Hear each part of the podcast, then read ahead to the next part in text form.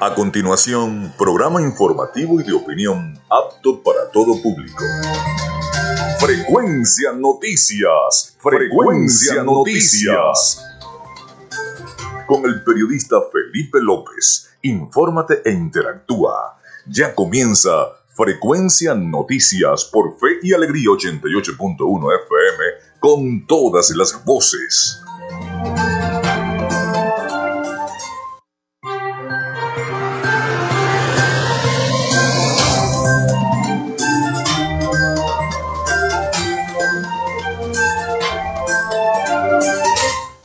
Amigos, muy buenos días, bienvenidos a Frecuencia Noticias. Les saluda Felipe López, mi certificado el 28108, mi número del Colegio Nacional de Periodistas el 10571.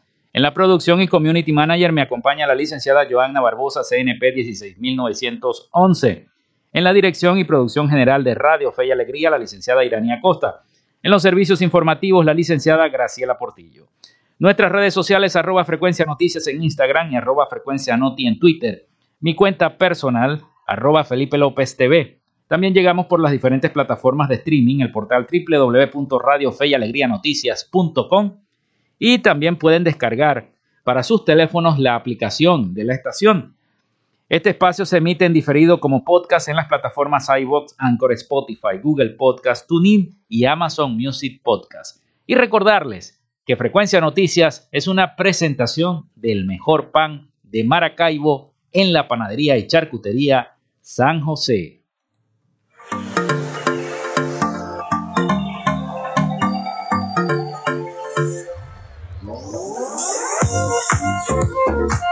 Si estás buscando el mejor pan de la ciudad para tu hogar o piensas en un emprendimiento de comida rápida y necesitas el pan de hamburguesa o perro caliente más sabroso de Maracaibo, en la panadería y charcutería San José te estamos esperando, con la mejor atención y el pan más caliente y delicioso. Tenemos para ti el pan francés, dulce, campesino, andino, el pan relleno de guayaba, las lambadas y las sabrosas quesadillas. También tenemos pastelería Estamos ubicados en el sector panamericano, avenida 83 con calle 69, finalizando la tercera etapa de la urbanización La Victoria. Para pedidos, comunícate al 0414-658-2768. Panadería y Charcutería San José, el mejor pan de Maracaibo.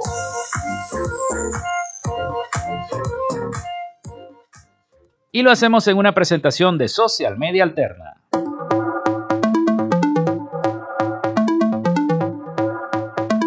Gracias a la gente de Social Media Alterna hacemos posible la interacción tecnológica en redes. Si estás buscando quien te brinde asesoría o lleve las redes sociales de tu empresa o negocio, es momento de hacer el contacto con Social Media Alterna. Diseño de logos profesionales, community manager, diseño y administración de páginas web, podcast y radio online. Haz crecer tu negocio y la idea que tienes en mente en este momento. Llámalos al 0424 634 8306 o contáctalos en arroba social media alterna y establece ya un plan de contrato para llevar tus proyectos y productos profesionalmente en redes sociales. Recuerda, es social media alterna.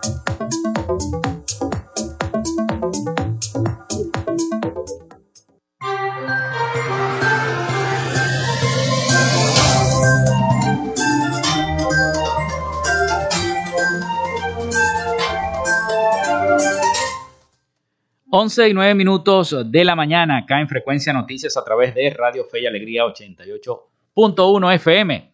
De inmediato nuestras líneas, el 0424-634-8306 para que se comuniquen con nosotros vía WhatsApp o vía texto. Allí pueden escribirnos. Recuerden mencionar su nombre y cédula de identidad. Además, nuestras cuentas en redes sociales arroba Frecuencia Noticias en Instagram y arroba Frecuencia Noti en Twitter. Hoy es jueves 2 de junio, segundo día de este mes de junio. Un día como hoy muere Luisa Cáceres de Arismendi en el año 1866, heroína venezolana. Nace también Charles Stuart Mott en el año 1875, empresario estadounidense, fundador de la compañía automovilística General Motor, junto con William Crapo Durán.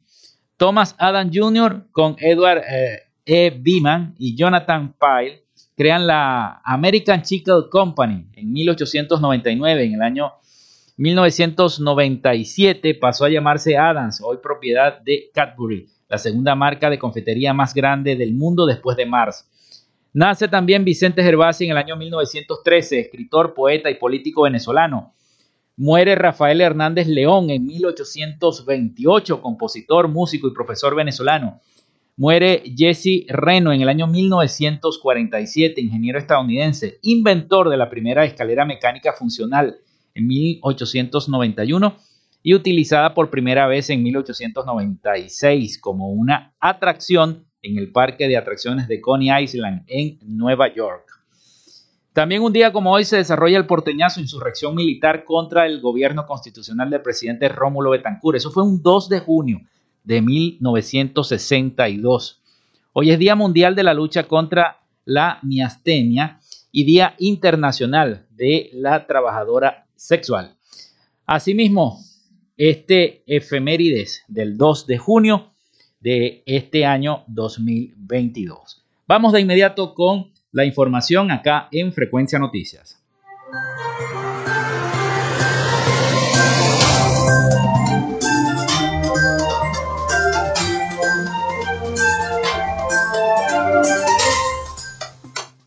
Bueno, vamos con toda la información. La reactivación del programa de trasplantes es lo que están solicitando a nivel nacional un grupo de madres, de niños y niñas pacientes del servicio de nefrología del Hospital Infantil más importante del país. Solicitan al gobierno la reactivación de este programa. Escuchemos entonces este reporte de nuestros aliados informativos, La Voz de América.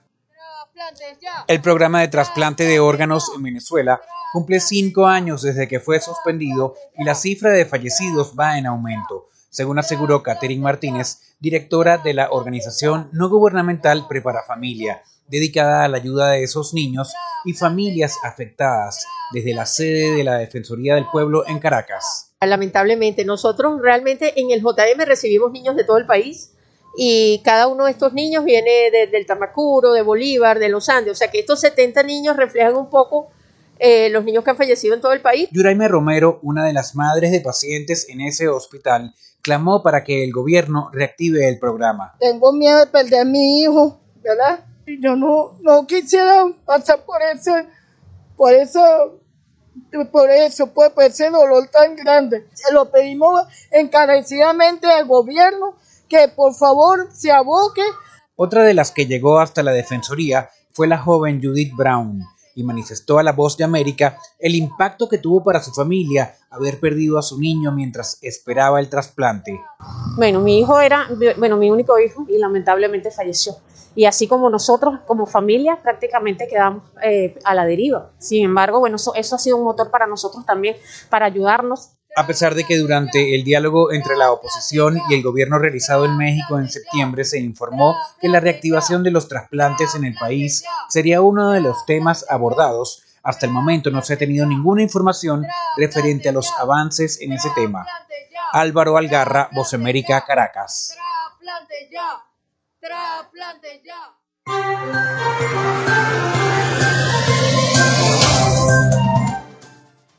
Bueno, seguimos con Frecuencia Noticias. Vamos ahora rápidamente con el resumen de las principales noticias de Latinoamérica con nuestro corresponsal en Miami, Rafael Gutiérrez Mejías. Adelante, Rafael. Noticias de Latinoamérica. Ecuador vive una profunda crisis de violencia e inseguridad. Las matanzas en las cárceles, los sicariatos en las calles y los robos violentos son hechos que se reportan diariamente. La versión oficial sostiene que la ola de violencia es la respuesta a la guerra en contra del narcotráfico. Sin embargo, esta versión solo podría justificar la muerte por encargo y las exhibiciones de cadáveres, que según expertos son prácticas relacionadas a las mafias de la droga. De acuerdo con la Policía Nacional en Guayaquil, Durán y Saborondón, ciudades de la costa ecuatoriana y donde hay puertos marítimos, donde se ha detectado el envío de drogas camufladas en los contenedores. El 80% de los crímenes sucede en las pugnas entre las bandas de traficantes de droga, el 8% por violencia interpersonal y el 6% por robo. A estos porcentajes se suman las víctimas colaterales que también mueren o resultan heridas por estar en los lugares donde sucede la violencia como el menor que recibió una bala luego del intento de asalto en el transporte escolar en el que se movilizaba. El presidente chileno Gabriel Boric cumplió con su primera cuenta pública ante el país luego de un difícil proceso de instalación. Chile merece vivir en paz. Vamos a recuperar los espacios públicos con actividades comunitarias, culturales, que convoquen a todos y todas. Estamos trabajando intensamente para que ninguna persona se sienta atemorizada esperando una micro o al momento de llegar a su casa porque podría sufrir un portonazo. Que niños y niñas puedan ocupar libremente los parques y las plazas de sus barrios. Que recuperemos nuestros espacios públicos. El discurso incluyó la presentación de una serie de proyectos de ley que no estuvieron ausentes en la reacción de los parlamentarios. Esta tradición republicana de Chile se inició muy temprano en la ciudad de Valparaíso, ubicada a 120 kilómetros de Santiago y donde está instalado el Congreso Nacional. Hasta este recinto llegó el mandatario siendo recibido con honores por parte de las Fuerzas Armadas. Ecuador quiere ingresar a la Alianza del Pacífico, la iniciativa de integración económica y comercial conformada por Chile, Colombia, México y Perú. Para concretar su incorporación, el país andino debe firmar un acuerdo comercial con México. Las rondas de negociaciones se encuentran en etapa final y Ecuador espera alcanzar los últimos acuerdos en la Cumbre de las Américas, que se realizará la próxima semana en los Estados Unidos. De acuerdo con las autoridades ecuatorianas, en la cumbre habrá reuniones bilaterales con México para cerrar las negociaciones. A la novena Cumbre de las Américas asistirán el presidente de Ecuador, Guillermo Lazo, el canciller Juan Carlos Holguín y el ministro de Producción, Julio José Prado. Según el ministro Prado, no existe una fecha para el cierre del acuerdo. Esto porque prefiere que las negociaciones favorezcan a ambas naciones. No nos ponemos fecha tentativas. Lo que queremos es que las negociaciones con México, como todas las negociaciones, sean bien realizadas y que sobre todos nuestros productos de estrellas de exportación tengan acceso a los mercados mexicanos en los plazos acordados. El presidente de Colombia, Iván Duque, firmará en el día de hoy una declaración sobre el antisemitismo en compañía de Luis Almagro, secretario general de la Organización de los Estados Americanos, OEA. La organización ha manifestado en anteriores ocasiones su rechazo a los actos xenofóbicos y ha invitado a otros gobiernos tal como lo hará el primer mandatario, de adoptar la definición de antisemitismo de la Alianza Internacional para el Recuerdo del Holocausto. Esta alianza reúne a gobiernos y expertos a fin de reforzar, impulsar y promover la educación, la memoria y la investigación en todo el mundo sobre el Holocausto. Es importante recordar que el 7 de junio del año 2019, Almagro adoptó esta definición teniendo en cuenta los principios de la OEA y el trabajo que ha realizado por promover el respeto y la aceptación en toda la región. Esto con el fin de fortalecer los esfuerzos de la OEA para contrarrestar el antisemitismo y la xenofobia, dijo Almagro en un comunicado de prensa en ese momento. Hasta acá nuestro recorrido por Latinoamérica. Soy Rafael Gutiérrez. Noticias de Latinoamérica. Bien, muchísimas gracias a nuestro compañero Rafael Gutiérrez Mejías por las noticias de Latinoamérica. Hacemos la pausa y ya regresamos con nuestra invitada del día de hoy. Ya regresamos con más de Frecuencia Noticias por Fe y Alegría 88.1 FM con todas las voces. Minuto a minuto, la información la tienes por esta señal. En Radio Fe y Alegría son las 11 y 19 minutos. Inicio del espacio publicitario. Su empresa o negocio requiere acceso a Internet de calidad y alta disponibilidad. Entonces es el momento de contactarnos. Gandalf Comunicaciones le brinda soluciones de Internet e interconexión inalámbrica para que se mantenga conectado con su empresa y sus aliados comerciales las 24 horas del día, los 365 días del año. Solicite el plan que más se ajuste a su organización llamando al 0500 Gandalf 0500 426 3253 o por www.gandalfk.com Gandalf, siempre conectados. La Alcaldía de Maracaibo informa sobre el plan de recolección de desechos sólidos. Una frecuencia semanal por parroquia, con recolección casa a casa. Viernes, Manuel Dagnino, Cacique Mara y Carracciolo Parra Pérez.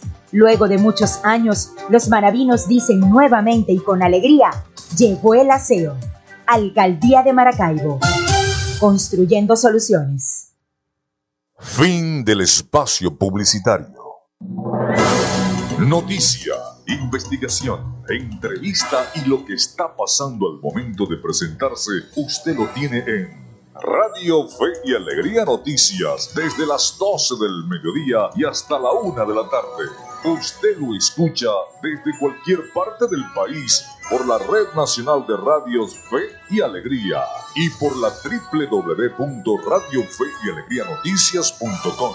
Radio Fe y Alegría Noticias con todas las voces. Sintonizas Fe y Alegría 88.1 FM. Te toca y te prende.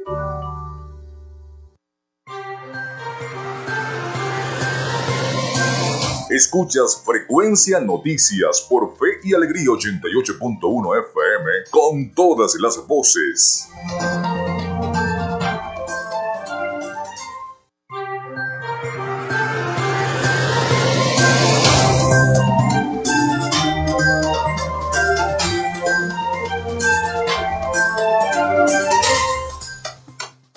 11 y 22 minutos de la mañana acá en Frecuencia Noticias a través de la potente señal de 88.1 FM, Radio Fe y Alegría con todas las voces. Bueno, vamos con nuestra sección. Hoy dialogamos con...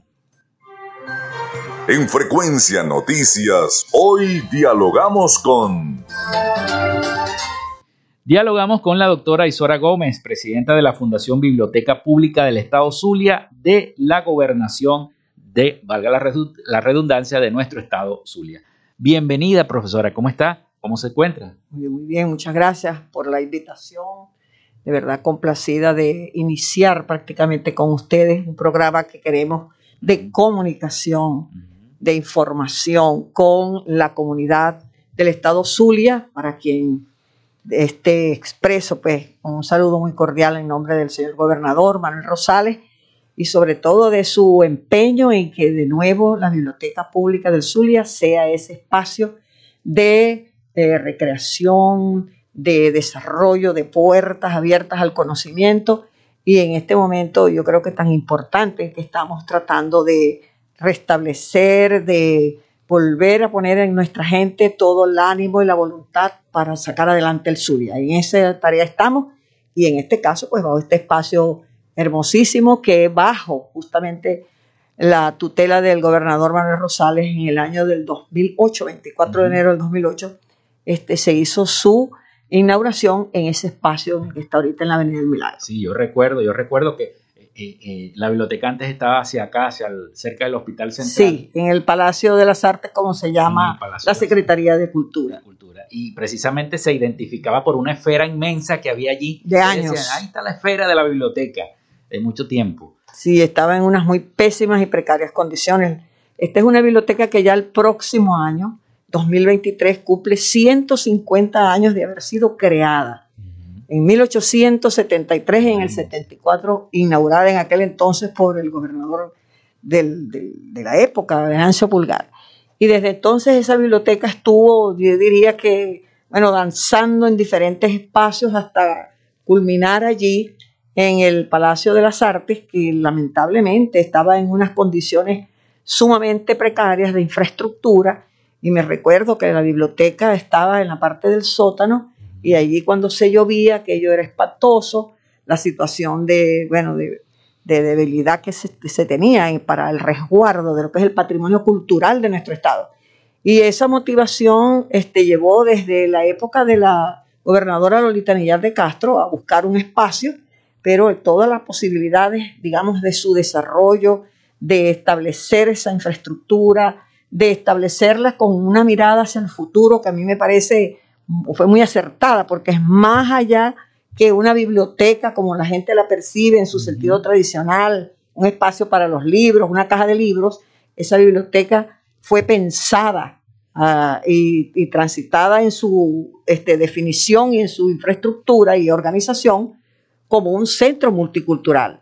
Y es por ello que ella, desde que nace, nace con diversas salas para diferentes, diferentes actividades de música, de arte, de pintura, de la parte tradicional de la, de la lectura, no la lectura, sino de la sala de, de, lectura general que tiene y todos los otros espacios que son propios de una biblioteca, una sala de referencia, una sala de hemeroteca, de fonoteca, de biblioteca. Tiene siete salas que desde el inicio de su inauguración en ese espacio, pues le dieron vida a este concepto de ir más allá de solamente este, proveer de posibilidades del uso de, académico, incluso de, los libros, pero teniendo claro que el estímulo a la lectura, el desarrollo de una cultura lectora es su principal misión. Claro, por supuesto. Yo siempre recordaba desde el inicio de la, de la fundación o de la edificación de esa biblioteca en, la Avenida del Milagro, cómo se hizo específica, eh, clasificada por arquitectos, todas las áreas, ¿no? Y, y verla después en anteriores gestiones, en la anterior gestión, convertida en un centro de vacunación. Eso le iba a preguntar. Entonces, yo me imagino que eso afectaría mucho el desarrollo de la, la biblioteca, si es que funcionaba en ese entonces, en esa gestión, porque la idea es darle función, funcionamiento a una biblioteca, sobre todo ahora, cuando los niños necesitan aún más la capacitación. Sí, lamentablemente creo que este, toda esa fortaleza y todo ese impulso que tomó en su creación y durante un buen número de años, que estuvo, por cierto, mi amiga Gisela Nones al frente de la biblioteca. Eh, allí se, se, desarrolló toda una posibilidad de, de, participación de la comunidad, se atendía a diferentes sectores. Por ejemplo, esa biblioteca es la única que tiene en el país una sala braille para atender a los que tienen problemas de discapacidad desde el punto de vista visual y allí esa posibilidad de atender al adulto mayor, este, en ese momento había pues todo este boom del uso de la computadora, se ofrecieron este, posibilidades para los estudiantes eh, a través de la sala digital de poder tener acceso al uso de la computación, de abrirse a puertas del conocimiento en el mundo. Este, todas esas posibilidades y, la que yo realmente tuve mucho más identificada por mi condición de docente, que fue la sala infantil, que era para un escenario hermoso y apropiado para eso que llamamos nosotros en el sector educativo el inicio, en la educación inicial. Entonces, todas estas cosas lamentablemente eh, se fueron debilitando, se fueron perdiendo. Realmente yo creo que la proyección de ella como biblioteca y como centro multicultural quedó muy apagada. Y yo de verdad confieso eh, supo y entiendo y comprendo la necesidad que en un momento determinado se plantea en el mundo de buscar la forma de llevarle eh, una protección a la ciudadanía con el plan de vacunación nacional que se hizo. Este, y eso nosotros lo saludamos, lo, lo consideramos, pero no hay duda que ese no era el espacio, a nuestro juicio, para este, proveer ese tipo de beneficio social. Eh, creo que hay una distorsión y nosotros justamente en esta nueva oportunidad el gobernador se ha propuesto el que la biblioteca y su centro de, cultural de las artes, su alfabeto del saber, realmente sirva de nuevo a esa misión fundamental que tenemos en el campo cultural, en el campo educativo. La, biblioteca es una herramienta para fortalecer en esa dirección. Y ahí estamos. Entonces, lamentablemente, eso, esa distorsión que hubo allí hay que de verdad corregirla. Eh, y pues entiendo que en la prioridad que el gobernador le ha dado al sector salud, este, se está ya trabajando para que se atienda en todos los espacios de salud ese programa de vacunación, se siga dando pues toda la invitación a que la ciudadanía mantenga las normas de bioseguridad, eh, informando sobre la situación, cómo vamos. Esa parte que también la biblioteca hace campañas de salud. Yo les puedo decir, por ejemplo, que nosotros, a raíz de esta, este planteamiento que hace la Organización Mundial de la Salud relacionado con el tema COVID-19, de incorporar en el concepto de salud una nueva visión, hacer una nueva lectura de lo que es lo saludable, saludable y ahí nosotros hemos estado trabajando en un programa de extensión que se llama así, Lectura Creativa y Saludable, que va tanto a la gente pequeña, a los niños desde la escuela y a los adultos, en la dirección de orientar sobre que en ese concepto nosotros debemos aprender que vamos más allá de la medicina, de la visita al médico, del recurso, digamos, médico, de salud, y tenemos que ir incorporando todas aquellas otras herramientas de la cultura que producen bienestar, que llevan a una salud mental, a una salud emocional, psíquica, espiritual, que nos permite justamente fortalecer nuestra situación, nuestra condición inmunológica y ayudarnos a mantener saludable. Entonces, ese tipo de planteamiento que viene haciendo la Organización Mundial de la Salud nos llevó a hacer este programa en colaboración con la gente de la Secretaría de Salud, el doctor Diego Muñoz, que era hoy en día presidente de FOPREPOL, del Hospital de la Policía, quien nos ha venido ayudando con un equipo de este, personas especializadas, psicólogas, orientadoras, para llevar adelante esto de buscar que la salud, no la hemos olvidado desde la biblioteca, la tenemos en otra dimensión, estimulando lectura y bienestar a través de las manifestaciones artísticas.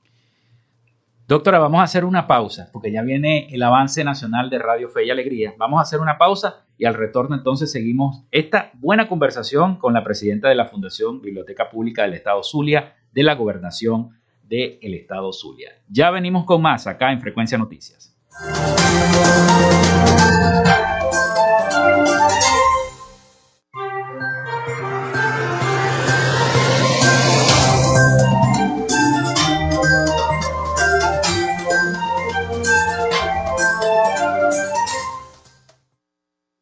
Minuto a minuto, la información la tienes por esta señal. En Radio Fe y Alegría son las 11 y 32 minutos. Establecemos Fe y Alegría 88.1 Caracas, Maracaibo, Guasdualito, El Tigre, Barquisimeto, Mérida, Tucupita, Ciudad Guayán, Cumaná, Machiques, Paraguaypoa, San Cristóbal, San Fernando de Apure, Maturín, Pariaguán, Anaco, Ciudad Bolívar, San Juan de los Morros, Puerto La Cruz, Nueva Esparta. Esta es la señal de Radio Fe y Alegría Red Nacional, con todas las voces. Radio Fe y Alegría Noticias. La información al instante, en vivo y en caliente. Muy buenos días, a esta hora les informamos que en la Radio casos Fe y Alegría de vómitos, Noticias. fiebre y diarrea. Nuestra compañera Norma González con los detalles. Gracias por este contacto informativo. A esta hora les informamos que la comunidad de Trillajay del municipio Guajira denuncian la presencia de vómitos, diarreas y fiebre en estas zonas rurales de la región. Entre los afectados se encuentran niños y adultos. Algunos de ellos han sido tratados con medicina tradicional. Así denunció Rogelio Vilches la situación epidemiológica que padece su comunidad. varias familias aquí en el eje de la montaña con el caso de un brote de, un- de un virus que se ha suscitado que efecto en vómito, diarrea, malestares, fiebre. Entonces el llamado es para que, para que llegue a los oídos de las personas encargadas de la salud y que puedan abocarse a, a venir a estudiar el caso de qué viene realmente esta enfermedad que tiene preocupada a más de una familia. La preocupación es que las personas también están utilizando medicamentos que más o menos ellos dicen que es bueno, la dexametasona, pero a ciencia médica yo no sé muy bien si eso es eh, bueno para eso. Denunciaron que en esta comunidad hay un solo ambulatorio, pero esto no tiene insumos ni personal médico que pueda prestar atención médica a los pacientes en esta zona. Desde el municipio Guajira, Norma González, Radio y Alegría Noticias. Muchísimas gracias a nuestra compañera y usted recuerde que estas y otras informaciones puede seguirlas minuto a minuto a través de nuestra cuenta en Twitter, arroba Radio Fe y Alegría. Les acompañó Anthony Atencio. Radio Fe y Alegría Noticias. La información al instante, en vivo y en caliente.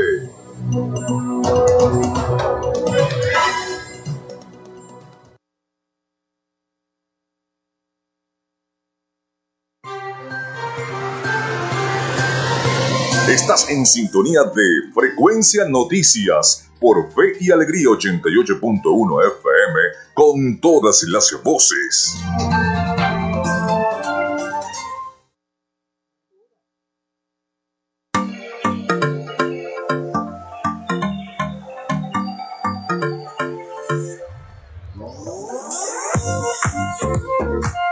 Si estás buscando el mejor pan de la ciudad para tu hogar o piensas en un emprendimiento de comida rápida y necesitas el pan de hamburguesa o perro caliente más sabroso de Maracaibo, en la panadería y charcutería San José te estamos esperando, con la mejor atención y el pan más caliente y delicioso.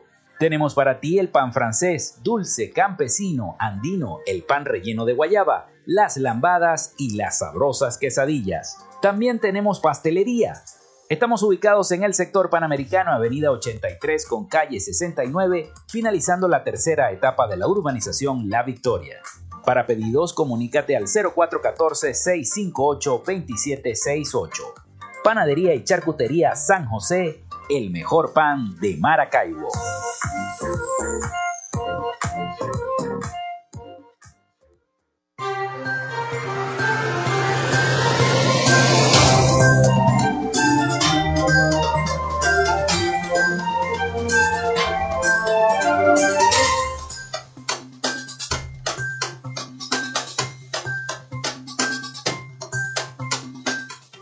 11 y 37 minutos de la mañana acá en Frecuencia Noticias. Bueno, seguimos esta entrevista con la presidenta de la Fundación Biblioteca Pública del Estado Zulia, de la Gobernación del Estado Zulia, la doctora Isora Gómez. Doctora, eh, eh, vi en, a través de las redes sociales al gobernador del Estado Zulia haciendo un recorrido por la biblioteca y las diferentes áreas afectadas que dejaron tanto los aires acondicionados, los pisos, las paredes, todo eso se está condicionando para hacer una buena inauguración, pero para más o menos cuándo se va a hacer esa, esa inauguración de la biblioteca.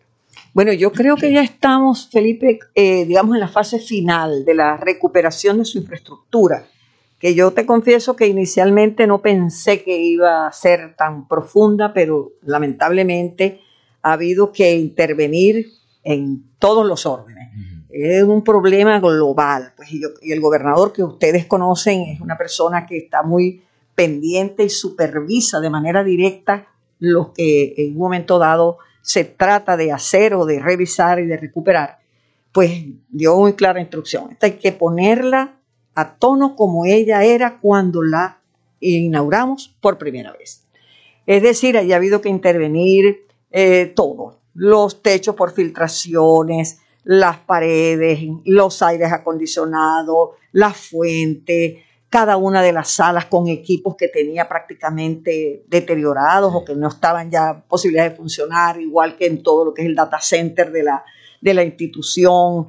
Yo creo que estoy en eso prácticamente por, por hacer un diagnóstico serio, completo, una vez que estemos ya en un funcionamiento más eh, sistematizado el que llevamos hasta ahorita, porque es mucho la intervención en el campo de la infraestructura, como te estoy señalando, los pisos, eso. Mira, nosotros conseguimos en la cúpula de la, de la biblioteca un nido de palomas, y ese nido de palomas, por supuesto, afectó mucho los pisos.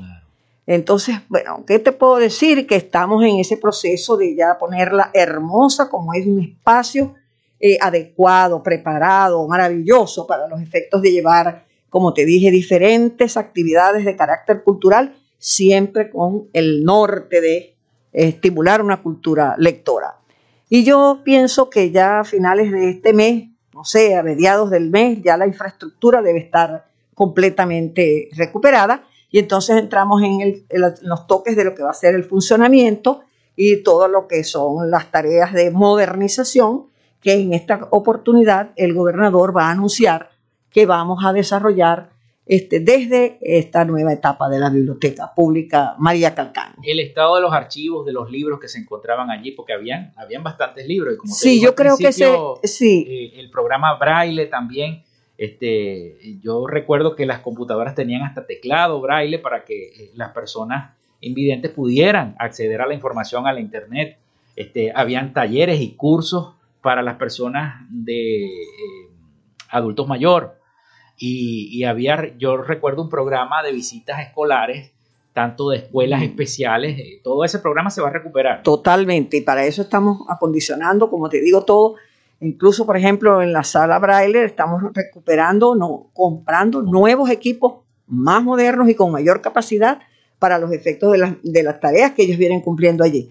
Pero como te digo, por ejemplo, lo del acervo bibliográfico, estaba comencé a señalar y no concluí, yo tengo mis dudas de que allí haya podido crecer ese acervo bibliográfico del que inicialmente se dio y que nosotros, cuando se arrancó la primera vez, nosotros teníamos allí un, número de aproximadamente unos 32 mil este, ejemplares en el catálogo en línea que existía.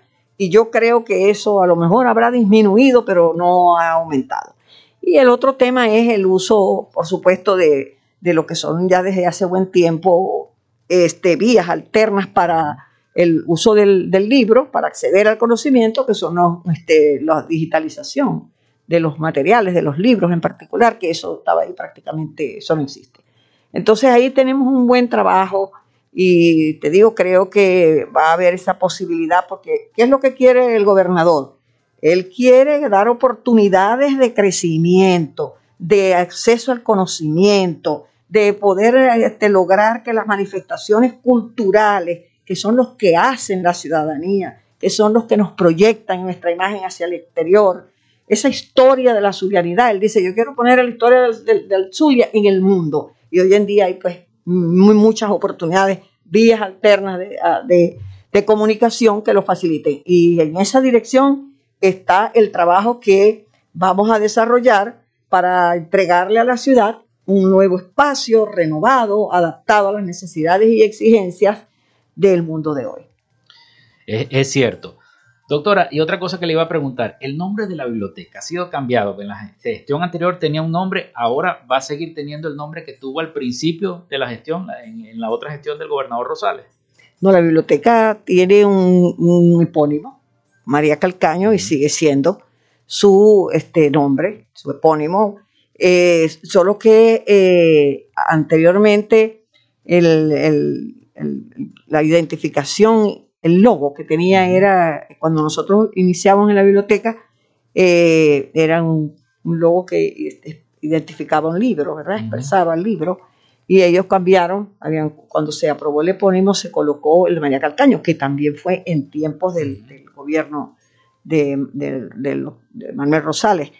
Y así ha seguido lo que sí creemos nosotros, y en esta oportunidad estamos este, considerándolo como una este, actividad importante, el poder dar a conocer bien quién fue María Calcaño, por qué ella tiene ese reconocimiento en esa institucional eh, fundación, en, en, ese espacio este, institucional de la gobernación del Estado Zulia, una poetisa zuliana eh, que ganó un reconocimiento en ese campo literario por ser una de las primeras que trabajó en el campo de la literatura erótica, que fue muy criticada inclusive, pero que no tiene eso, la crítica, fruto quizás a veces hasta de la ignorancia, pero en todo caso fue reconocida porque se considera una de las eh, latinoamericanas que más luchó además por la independencia, por la, la democracia, una persona que se le ha este, incluso, incluso hecho reconocimientos fuera. En, Francia tuvo un reconocimiento de la oportunidad de celebrar eh, este, 100 años de, su vida. Y creo que hace falta, no tengo ninguna duda de eso, nosotros estamos en esa dirección ganados para sembrar en nuestros eh, ciudadanos, en nuestra gente, en el Zulia, eh, quién es la que recibió pues, ese reconocimiento y se le otorgó a la Biblioteca Pública del Estado, se le dio pues su nombre en honor a ella.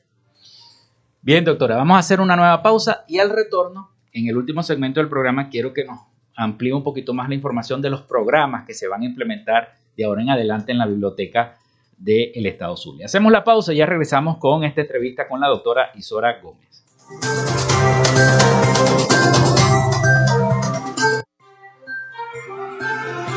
Quédate con nosotros. Ya regresa Frecuencia Noticias por Fe y Alegría 88.1 FM con todas las voces. Fe y Alegría 88.1 FM. Te toca y te prende.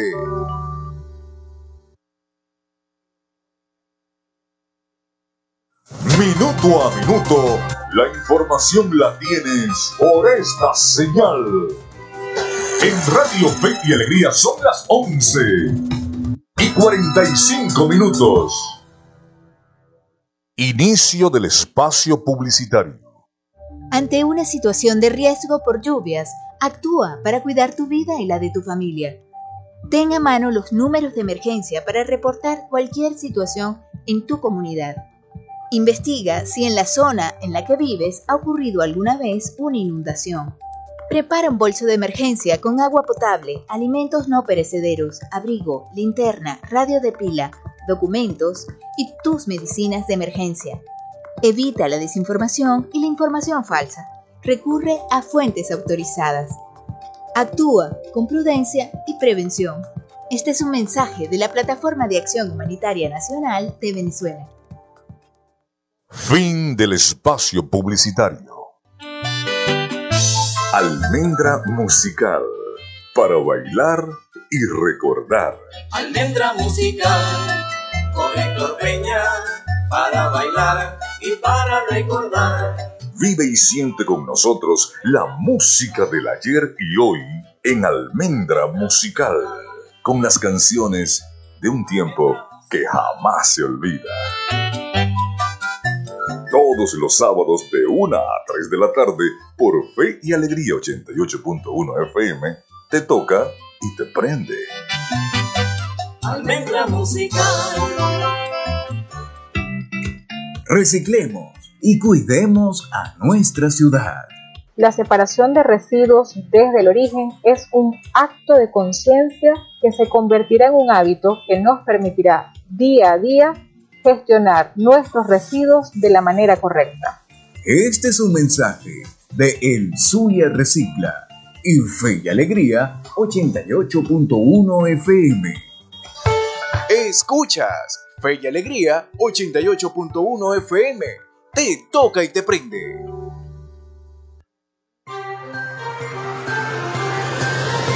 Estás en sintonía de Frecuencia Noticias por Fe y Alegría 88.1 FM con todas las voces.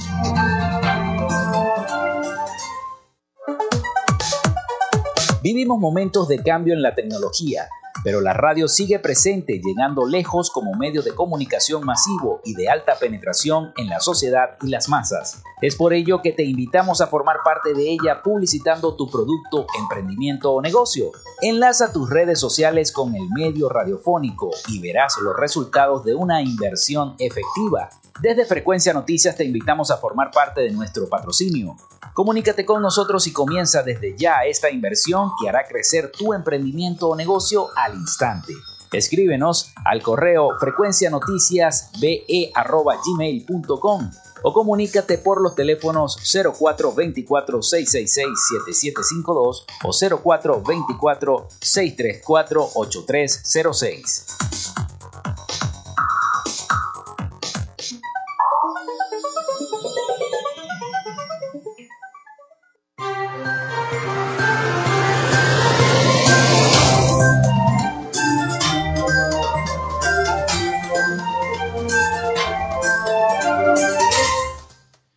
Once y 49 minutos de la mañana. Entramos a el último segmento de nuestro programa por el día de hoy, esta conversación que tenemos con la doctora Isora Gómez, presidenta de la Fundación Biblioteca Pública del Estado Zulia.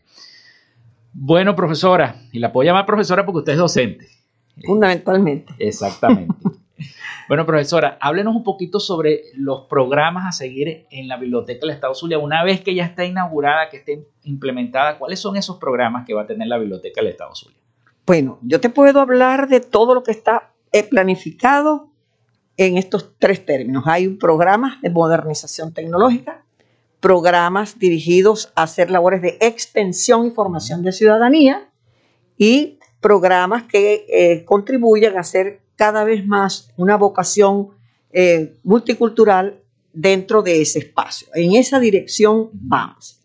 Hasta ahorita yo aspiro que el ciudadano gobernador, en el momento de la apertura, nos hable de todos esos programas que tienen que ver con la modernización tecnológica y con el crecimiento del acervo bibliográfico, este audiovisual, etcétera, de la biblioteca. Yo esas este, sorpresas y esas nuevas oportunidades se las dejo a él porque buena parte de ellas han sido inspiradas en eso que yo les he señalado anteriormente. El gobernador quiere realmente que vamos a entregarle otra vez a la ciudad un espacio renovado, modernizado y que realmente este, enamore pues, a nuestra ciudadanía para compartir con la familia allí. Y sí hemos ya puesto en práctica dos programas de extensión, uno que hemos llamado Biblioteca Verde, fuimos los primeros que comenzamos en esta gestión gubernamental este, a, buscar crear eh, a partir de nuestros niños desde las escuelas eh, un programa para enseñarles a tomar conciencia y a valorar el cuidado del medio ambiente.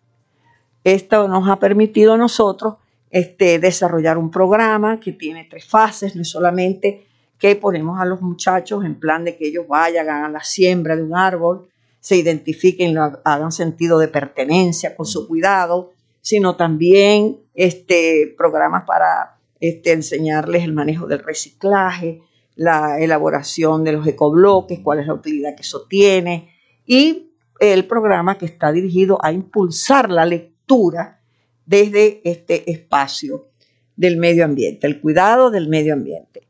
Este, y el programa concluye con dejar una siembra de guardianes verdes, así los hemos llamado, en cada uno de los espacios que no solamente son de las escuelas, pero fundamentalmente se va a hacer, digamos, eh, el principal canal de difusión de, este trabajo, que además es un programa de corte internacional. La Biblioteca Verde es un programa de, de corte internacional. Y también vamos a hacerlo en espacios comunitarios, en algunas parroquias, etcétera, buscando que los niños ayuden en todo esto que tiene que ver con eh, la recuperación y el embellecimiento de plazas, de jardines, etc. Y ya entramos también a formar parte del grupo que está apoyando las labores que se están haciendo desde la Asociación Civil La Arboleda. Nosotros estamos este, llevando el programa educativo hasta ahora, por supuesto se va a incorporar todas las entidades que tú sabes que este es un grupo que ha venido estimulando a la doctora Rosell para lograr que los vecinos se sumen a la campaña de cuidar y además de que se logre este, en un plazo de mediano para la ciudad bajar un poco esa temperatura con la siembra de árboles altos, además de su embellecimiento, de su ornato. Y tenemos también el programa de la lectura creativa y saludable, como ya te dije anteriormente, lo que busca es en cierta forma este, integrar cómo es que la herramienta cultura, pintura, música, etcétera, contribuyen a llevar bienestar a la salud, o sea, hacer que nosotros estemos más saludables. Y en esa dirección también estamos yendo fundamentalmente al adulto y a las escuelas, Este, para que, por ejemplo, los niños aprendan a manejar sus emociones, para que los niños aprendan a identificar este, cuáles son sus habilidades, porque eso es una de las cosas que tenemos que también cultivar, que cuando uno aprende, ¿verdad? A tocar un cuatro, a tocar una guitarra, un violín, a te gusta la pintura, los niños sobre todo que les encantan en su inicio, en la edad preescolar, todas estas actividades que ellos nos vayan viendo como parte de lo que ellos deben hacer y cultivar por su salud, que no es solamente lo que uno está acostumbrado, pues que la medicina y ponerse la inyección o tomarse las pastillas, qué sé yo, esas cosas que son como normales y que son fundamentales. Pero nosotros también tenemos que incorporar esa salud psíquica, emocional, mental y espiritual.